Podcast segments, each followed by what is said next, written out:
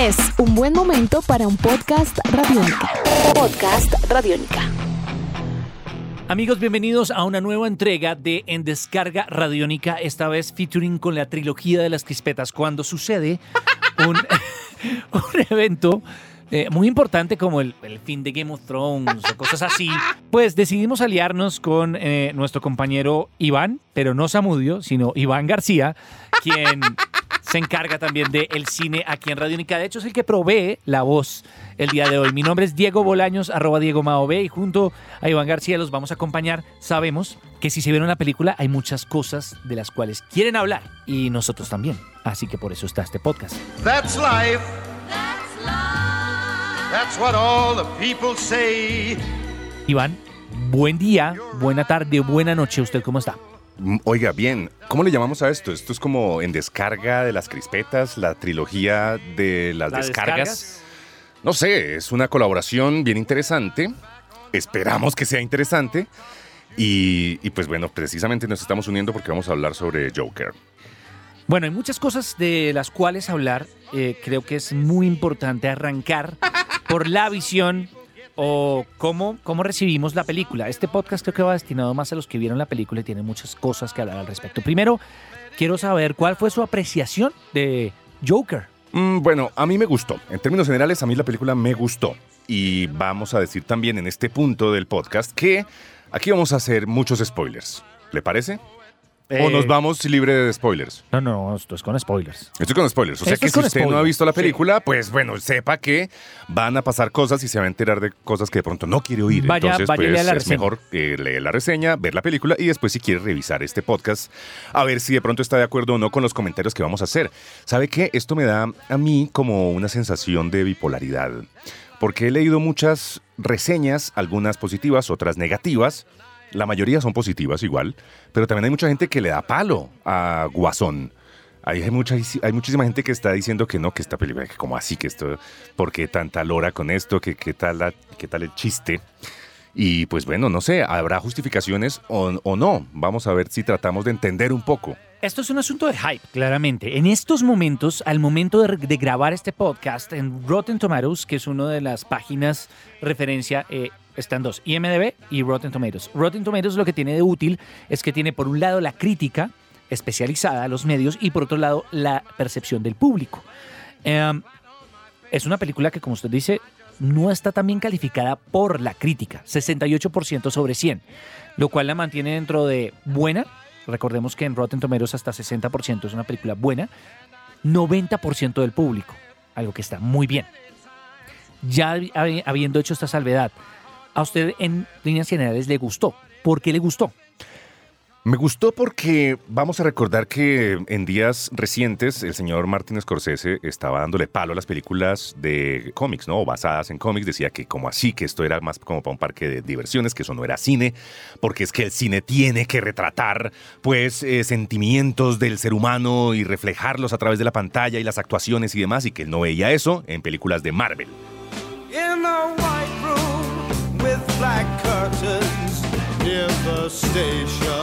Esta película de Joker, pues basada en un personaje de cómic, yo creo que sí viene a retratar muchas cosas, muchos dilemas de un alma atormentada y pues a través de una actuación mm, muy interesante que nos entrega el señor Joaquín Phoenix. Ahora, creo que a la película también le sobran unas cuantas cositas.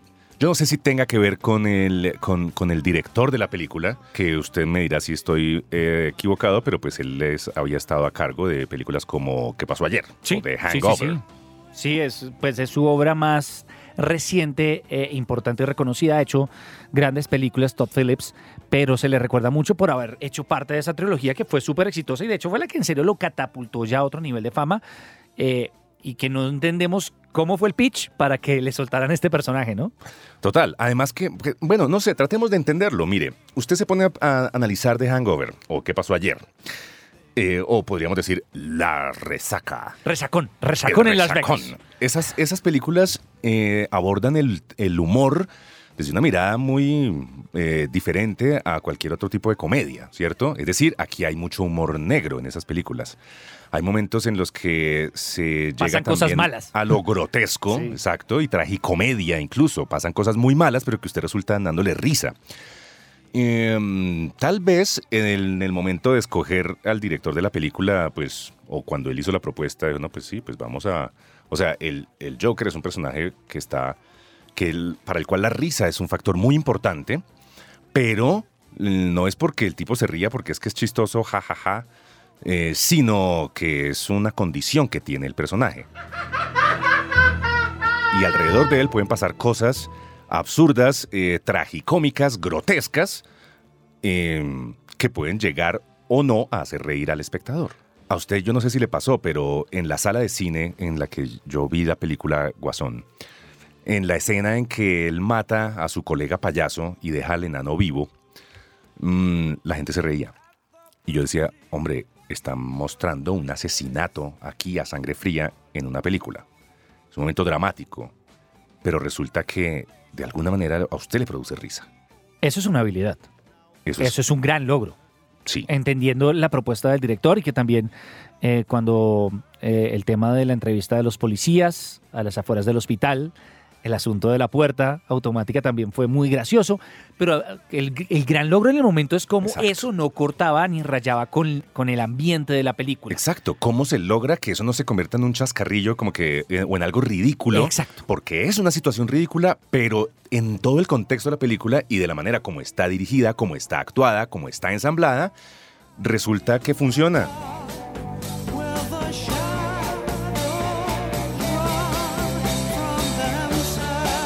Avancemos más adelante, vamos a mirar como la parte de la dirección de Top Phillips en cuanto a la propuesta de fotografía, de ambientación, Sí. etcétera. Empezamos con la percepción de la película, muy positiva en su caso. En mi caso, debo decir que me gustó mucho eh, por muchísimos factores, entendiendo que es una, una película que tiene muchos mensajes, eh, mucha crítica y mucho discurso en el fondo, y en la que siento que eh, la producción de Martin Scorsese eh, le dio el aval para poder utilizar muchos elementos de otras películas, incluyendo Taxi Driver, en donde es demasiado obvia la, cercanía de una película con otra, pero también se entiende que es como la renovación de una historia, cambiando al veterano por un personaje de cómics con el cual muchas personas de esta generación se pueden relacionar. Hay muchos elementos. A mí la película me parece un gran triunfo en la medida es que es una película coherente, en que eh, la, situación de la salud mental de, de Arthur es, es latente y uno la siente. Y, y creo que la propuesta era sentirse uno identificado con el personaje o por lo menos comprender al personaje, lo cual es algo impresionante y que plantea muchas aristas de aquí en adelante que vamos a hablar ya en segundos. Uh, Murray, one small thing. Yeah. When you bring me out, can you introduce me as Joker? Smile, Ahora, el asunto de los cómics. ¿Qué tan cómics es la película? ¿Usted sintió una narrativa de los cómics? No.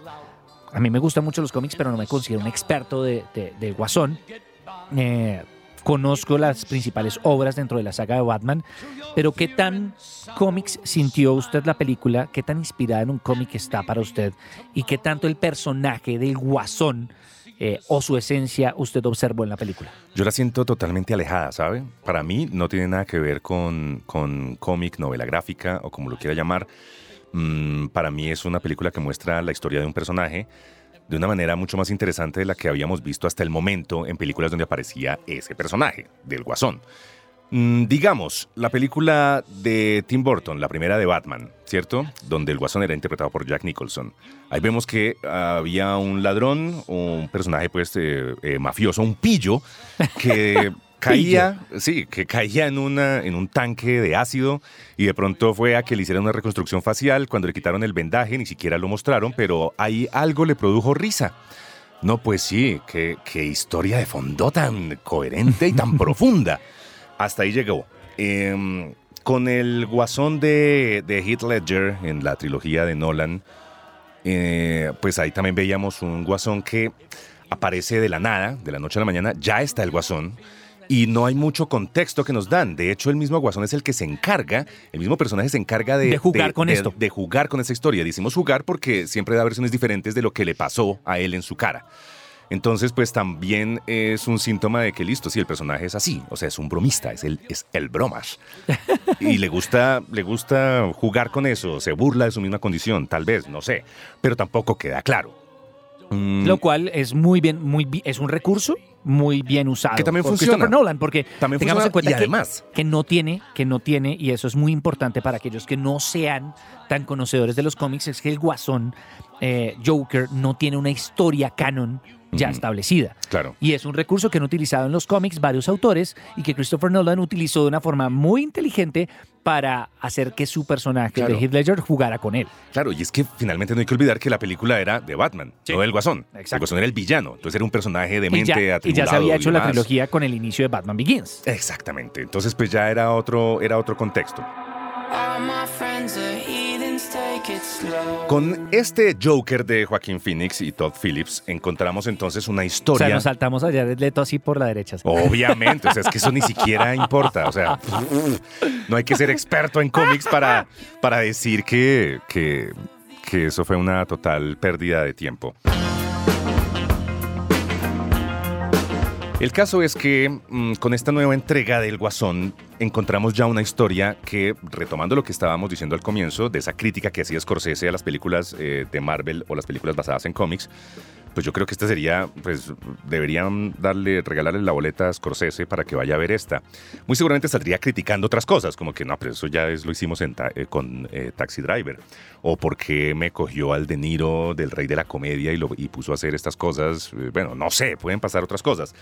Pero, pero lo que sí es claro es que si estamos contando una historia de un personaje, estamos eh, dándole unas motivaciones para hacer lo que hace, para pasarle lo que le pasa, y pues finalmente todo ese contexto de esa, de esa sociedad eh, enferma, ¿cierto? Con muchas diferencias en cuanto a clases sociales se refiere, eh, llevan a un personaje que ya está mentalmente turbio, pues a decir de una vez ya toqué fondo, estallé y aquí se fue la cosa y se fue por otro lado. Muchas personas decían, listo, mm, esto es el club de la pelea, pero no le llega ni a los talones. ¿Por qué pudieron llegar a comparar ciertos medios a Joker con el club de la pelea? Pues sí, claro, hay momentos en los que este guasón como que se desdobla y la pantalla nos llega a engañar, porque eso también se trata un poco la magia del cine, mostrar pues cuál es la perspectiva de un personaje. Y de pronto vemos como él eh, resulta ennoviado con la vecina y salen y la cita y de pronto salen a bailar y después ella lo acompaña a ver a la mamá que está en el hospital.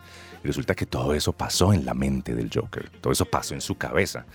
Em, lo hacen más evidente, es decir, mm, no es como en el Club de la Pelea que esperan hasta el final para revelar cuál fue el secreto de Tyler y demás, pero aquí sí lo hacen más evidente un poquito antes. Pero creo que también es un factor fundamental a la hora de contar pues estas historias de una persona mentalmente enferma. Ahora, en cuanto a la dirección de Todd Phillips, me parece que sí le sobran un par de cosas, sobre todo el final. Eh, cuando antes de que salgan los créditos finales ah, hay una escena medio benigilesca. Sí, faltó. Pa, pa, pa, para, pa, Sí, para, pa, pa. ahí faltó que sonara esa musiquita. Es más, usted se la puede poner. Vamos Sí. a hacerlo. Vamos a hacer un video en YouTube tomando esa escena y le montamos la música de Benny Hill. Y Sí, obviamente la película no es, perfecta. Y en cuanto a la dirección, igual creo que es valioso. eh, recordemos, pa- para aquellos que están conectados con este podcast, eh, Martin Scorsese fue productor de la película, aunque se retiró en julio del año pasado. No se saben los motivos por los cuales se retiró. Tal vez eh, ahí es donde decimos que hay una reivindicación de Taxi Driver. Tal vez llega un momento en que dice, hey, lo que están haciendo es Taxi Driver y pues yo no voy a volver a ser Taxi Driver. al estilo, voy. al estilo de George Harrison cuando aparecen los Simpson, que ve a los borbotones tocando sobre la taberna de Moe y él dice, "Ah, esto ya se ha hecho antes. Esto ya y se ha y hecho sigue antes. derecho. ¡Extra, extra! ¡Los borbotones cantan en la azotea! A ver, dame uno. Oye, aquí no dice nada de los borbotones.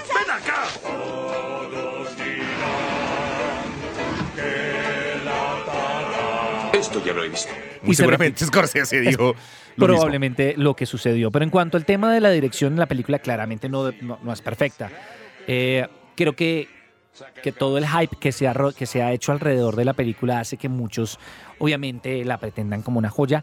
Si estamos hablando de un clásico instantáneo en la medida en que sin, sin querer exagerar, tal vez yo estoy exagerando, pero es mi opinión al respecto, en la medida en que Todd Phillips logra entregarnos una historia coherente, impactante y muy relevante para el momento en que nos encontramos hoy en día.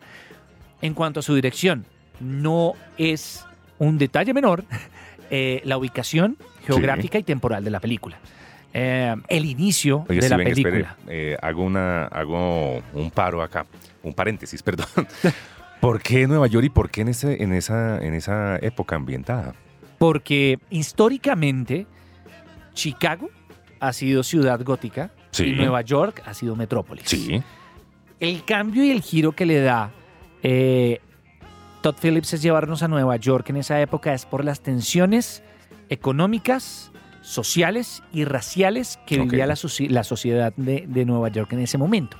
Si quisiéramos ubicarlo en Chicago, tendríamos que, tendríamos que irnos aún más atrás, eh, que de hecho ya se ha explorado en los cómics y en la animación, hacia una ciudad gótica chicagotesca ligada con el crimen organizado, las mafias, eh, Al. Capone, etc. Lo que Todd Phillips, entiendo yo, quiso plasmar era una sociedad más actual, con los más, más relacionada con el mundo que vivimos hoy en día. En día. Y por eso eh, vemos una Nueva York que arranca con noticias de que el mundo está mal Sí. de que todo está mal. Todas las noticias son negativas. No es gratis que arranque con las noticias. Y la crisis de salubridad de Nueva York a finales de los años 70, cuando la ciudad era un fracaso. Nueva York era un fracaso. Y hoy en día estamos en un planeta en el cual las noticias, el bombardeo, las fake news también nos llevan a considerar que el mundo no puede estar peor. Y es un recurrente en la película. El mundo está muy mal. El mundo está muy mal y no puede estar peor. La mamá de, de Arthur lo dice, la... Es que no sé, no sé ni siquiera si era una, una psicóloga, tal vez era una vieja de servicios sociales. También le decía, "Eh, no les importamos. También la desigualdad que se plantea a lo largo de la película, la tensión entre los ricos y los pobres, la violencia con armas de fuego, era un momento muy, muy apropiado para narrar esta historia. Curiosamente, la misma época y el mismo lugar de Taxi Driver. Por eso es que se nota que siempre hubo ese espíritu de contar esta historia de nuevo para un nuevo público. Creo que fue un acierto. Creo que el tono de la película, la fotografía de la película, hay ya videos en YouTube en donde Todd Phillips ex- explica todo el segmento inicial de la película y lo- los lugares que escogió, eh, la forma en que maquilló la ciudad, porque él decía, no quiero que vean el cielo, quiero que se sienta que Arthur está en una ciudad de concreto en donde el cielo ni siquiera se alcanza a ver. Su primer lugar, su primera oficina, se ve el, el metro, se ve el andamio del metro, ni siquiera hay un paisaje decente. Es una ciudad oscura que absorbe al personaje y está por encima del personaje. Creo que el logro en cuanto al, al mood de la película y al, al tono de la película es un gr- logro increíble. Creo que fue una gran decisión eh, con la cual muchos se pueden sentir iden- identificados cuando consideran que estamos en lo peor de los tiempos, que es algo muy común para ver en los medios hoy en día. ¿Algo que le haya gustado en particular de la dirección o que no le haya gustado a usted? Pues no sé si de la dirección precisamente. ¿O la fotografía? o No, a mí la fotografía Ahorita, me vamos, pareció ahorita interesante. entramos a hablar de Joaquín Phoenix. Sí, bueno.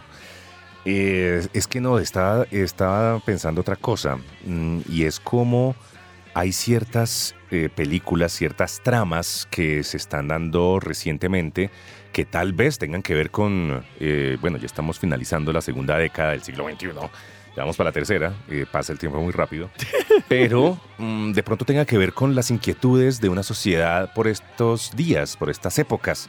Y es que estamos viendo cómo a través del cine estamos llegando a identificarnos con un psicópata. Y eso me parece peligroso.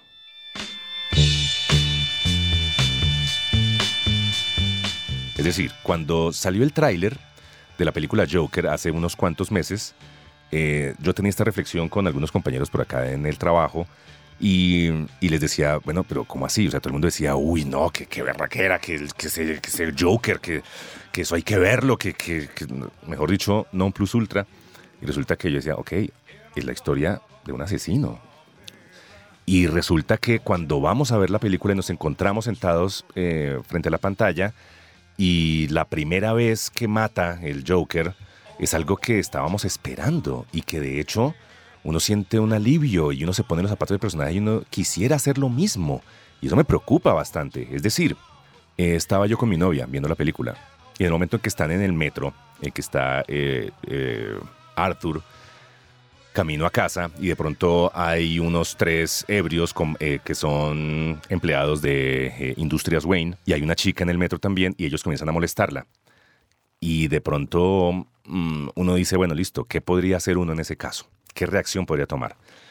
Eh, Arthur, pues tiene este tema de su risa patológica, él comienza a reírse. Esto mm, hace que estos personajes, exacto, comienza a desencadenar una, una serie de acciones en las cuales resulta él golpeado. El mismo Arthur resulta matoneado por estos, eh, por estos empleados de corbata. Y resulta que eh, le comentaba que estaba viéndola con mi novia. ¿Por qué? Porque en algún momento ella me dice, ella, ella suelta el comentario viendo la película y dice, y la, la pistola, la pistola, saque la pistola. Porque ya habíamos visto que él le entregan Sí. la pistola, cargada y toda la cosa.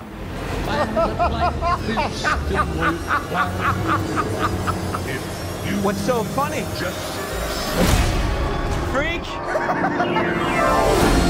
O sea, ¿hasta qué punto llegamos nosotros? No sé, eso a mí me parece, a mí me parece inquietante y me deja intranquilo, la verdad, si le soy sincero. ¿Por qué? Porque porque no sé, o sea, tampoco es para llegar al, al punto de decir, no, pues es que al ver la película entonces la gente va a salir a las calles a matar y- con una máscara de payaso, bueno, no sé, o tal vez eso sea lo que quiera provocar, no sé.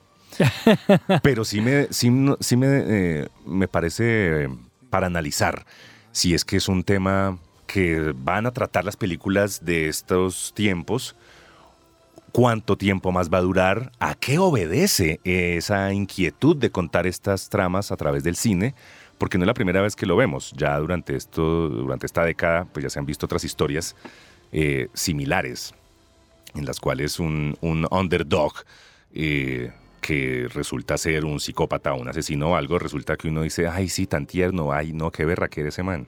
Pues pasemos yo creo que eh, al siguiente punto y es los mensajes y discursos de la película. Creo que la obra de Todd Phillips y Joaquin Phoenix, que creo que es una obra conjunta en la medida en que el aporte actoral de Joaquin Phoenix es, es épico eh, para su carrera y también para el personaje, es que creo que de eso se trata, bestia. Una Eh, catarsis. Es una catarsis y además hay muchos, muchos, muchos mensajes debajo de la película que están muy bien planteados, planteados y plantados, porque, porque generan ese debate que usted está teniendo. Eh, cuando salió el tráiler, a mí me preocupó mucho, no me entusiasmó, la imagen romantizada del, de, de Joker, la imagen romantizada del Guasón, en la que yo decía, el Guasón debe ser alguien que me dé miedo Sí. que, que yo no entienda y que su forma de violencia sin sentido sea su principal peligro o su principal habilidad para, para convertirse en una amenaza para la sociedad.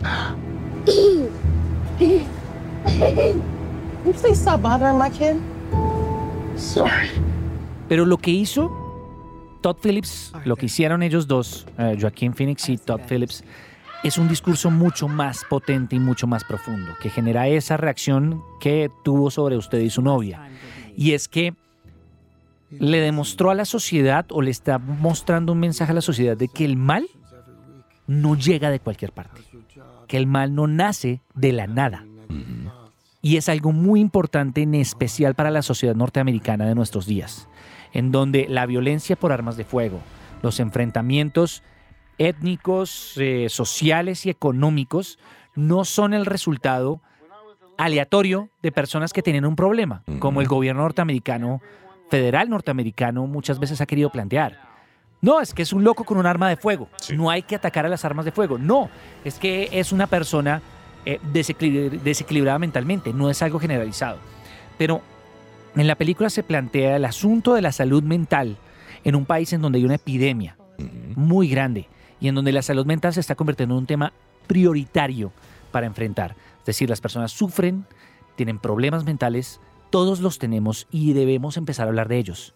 No el loquito, no el tipo que tiene un problema y allá el freak, el raro. Segundo punto, y es la historia de los olvidados y los aplastados por la sociedad. Tal cual. Cuando él pierde el apoyo económico a su tratamiento psicológico, cuando él no tiene oportunidades laborales, cuando él hace parte de una sociedad completamente destruida por la corrupción, porque recordemos que aparte de él, la sociedad, el setting que ya habíamos hablado del finales de los 70 de Nueva York en crisis, era una ciudad que tenía problemas de seguridad y violencia muy grandes, tenía un problema económico grandísimo y se supone que Thomas Wayne tenía que venir a arreglarlos. El rico tenía que plantear la solución. Además, algo que en otro espacio lo hemos tratado con, con otros compañeros de Radiónica, eh, el discurso de Thomas Wayne era, es que son unos vagos, son unos inadaptados Pues ahí está que Donald quieren venir Trump a pintado. Ahí está y, Donnie. y yo vengo acá a ayudarlos, a darles empleo, a, a salvar esto. Porque ellos que están criticando y cuestionando son, son los que no han querido hacer nada con sus vidas. Claro. Hay un elemento muy fuerte. ¿Continúo? Pero por supuesto, pero venga, es que, es que estaba pensando Sí, también lo en, en- tiene una idea ahí. en unas cosas como, por ejemplo, cómo se va planteando toda la, toda la situación eh, que tiene en desazona este personaje del Guasón. En el trabajo, pues eh, vemos cómo lo maltratan, cómo le va tan mal que hasta los mismos compañeros eh, hay un tema ahí medio difícil. Vemos que la trabajadora social ni siquiera le para bolas, o sea, ni siquiera la ayuda que debería recibir no sirve para nada.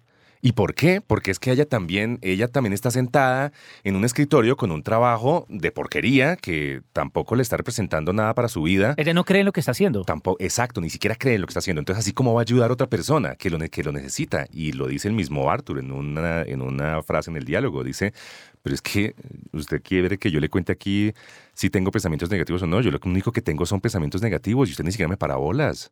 Y es que eso, eso es lo que puede generar empatía. Y a eso súmele cuando le entregan el arma de fuego. Y él dice, yo no debería, No debería tener tener esto. esto. Y el otro Mm. considera que es muy normal, que es algo para defenderse. Y es el asunto con la epidemia de muertes por arma de fuego en Estados Unidos. Y es el hecho de que es muy fácil conseguir un arma y el Sí. argumento siempre es defenderse. Si un arma no hubiera sido tan fácil de conseguir, un- no habría llegado tan fácil a Arthur. Y él mismo lo dice, yo no debo tener un arma encima. Y ahí es el siguiente discurso. Y es un ataque directo contra la libertad de compra de armas en Estados Unidos y cómo eso ha cobrado la vida de muchísimas víctimas en los últimos años. Y al final, el último elemento es su enfrentamiento con el presentador, con Robert De Niro, en donde él lo, lo cuestiona, le dice que, que es una queja, que es un llorón, que la sociedad, y él dice, pues entonces párenme bolas. Y él, y él dice, cuando era bueno, na- Mm. pensé que no existía, yo pensé que yo no existía, pero ahora que hago el mal, la gente me reconoce. El gobierno norteamericano, diferentes, diferentes eh, gobiernos locales de Estados Unidos han, han- han- han criticado la película diciendo que es un potencial eh, disparador de conductas violentas en eh, población en riesgo y han incluso insinuado la presencia de policías encubiertos en las salas de cine.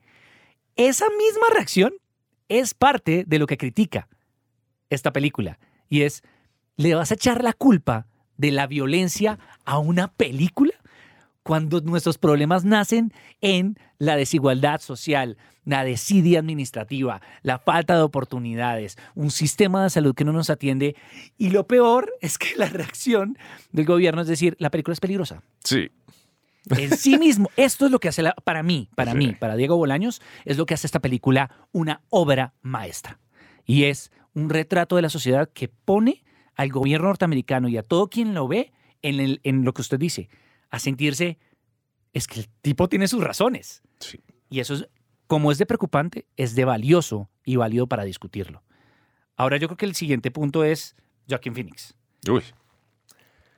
Sí. La película es de él, La película es de él toda. toda. Además que eh, en el momento en que usted la vio y me contó que ya la había visto para darme envidia, porque yo la vi unos días después, eh, y me decía cómo eh, Joaquín Phoenix aparece en todas las escenas de la película, está, está presente, o sea, siempre, la película es, es de Uno él. está con él. absolutamente, Sí, me recordó muchísimo, por ejemplo, una película argentina llamada De Laura, del ya fallecido Fabián Bielinski, el protagonista Ricardo Darín, que ni siquiera tiene nombre en la película. Se- él es es el personaje de El Taxidermista. Y así aparece en los créditos finales.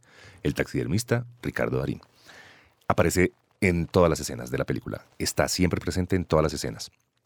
Eso es algo bien curioso. Pues, o sea, es cuando, cuando estamos ante una introspección de un personaje, cuando vamos a tratar de entender todas las cosas que pasan en su vida. Vivimos en su mundo. Exactamente. De eso se trata. Y pues evidentemente la preparación actoral de Joaquín Phoenix pues Es impecable. eh, da sus frutos. Pues obviamente él, él es un gran actor ya de por sí.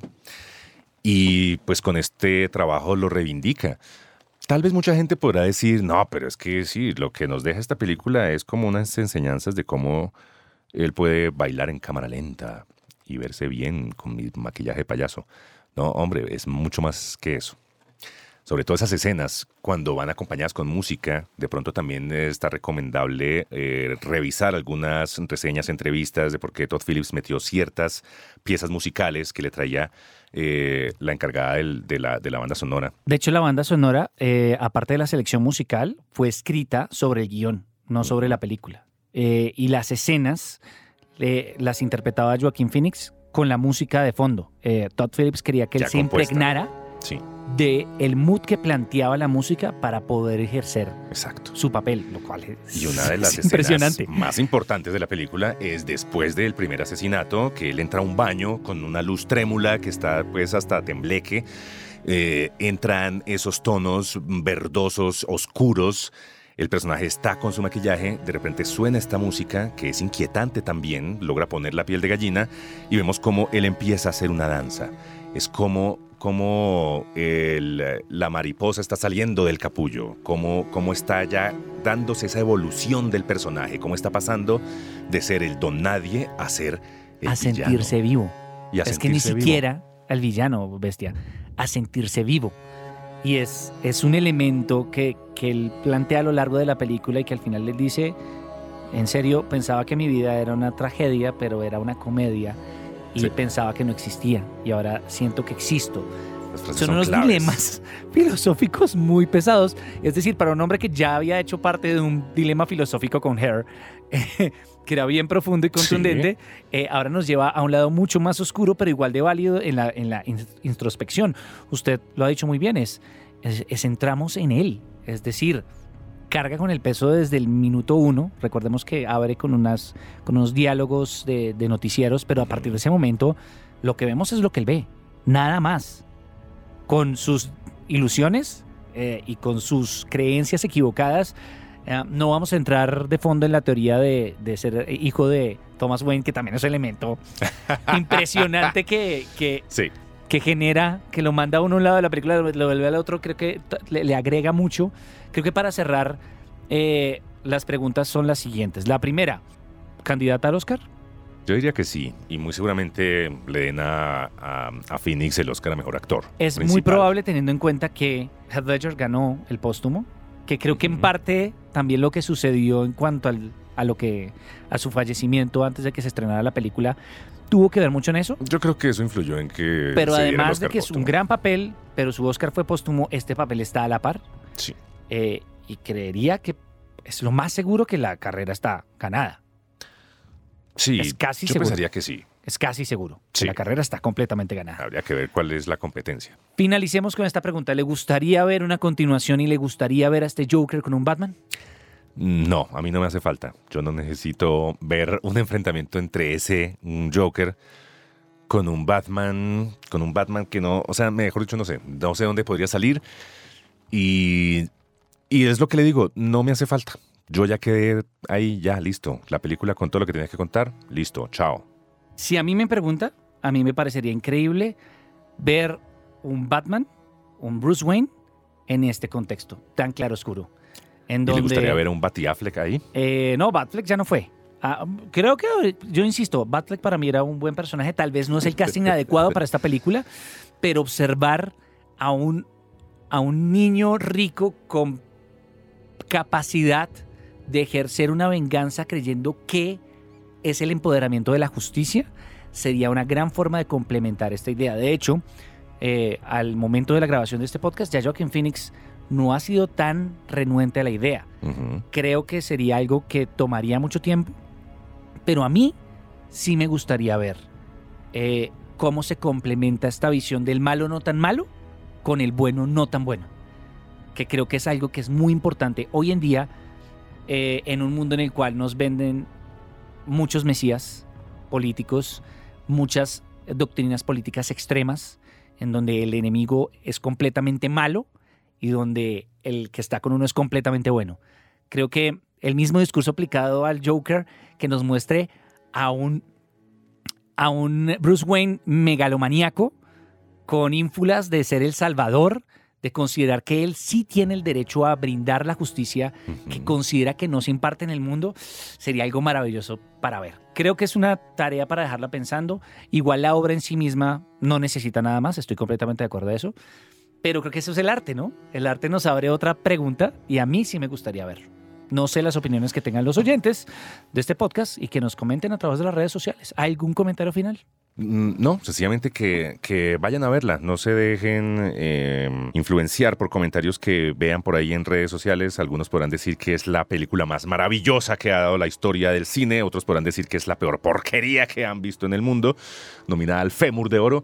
Pero no, sencillamente vayan y véanla, eh, porque así como decimos en la trilogía de las crispetas, no dejen que nadie les diga que una película es buena o mala, porque eso solo depende de los ojos que la ven. Recuerden que pueden suscribirse a los podcasts de la trilogía de las crispetas y en descarga radiónica en todos los servicios de streaming con podcast.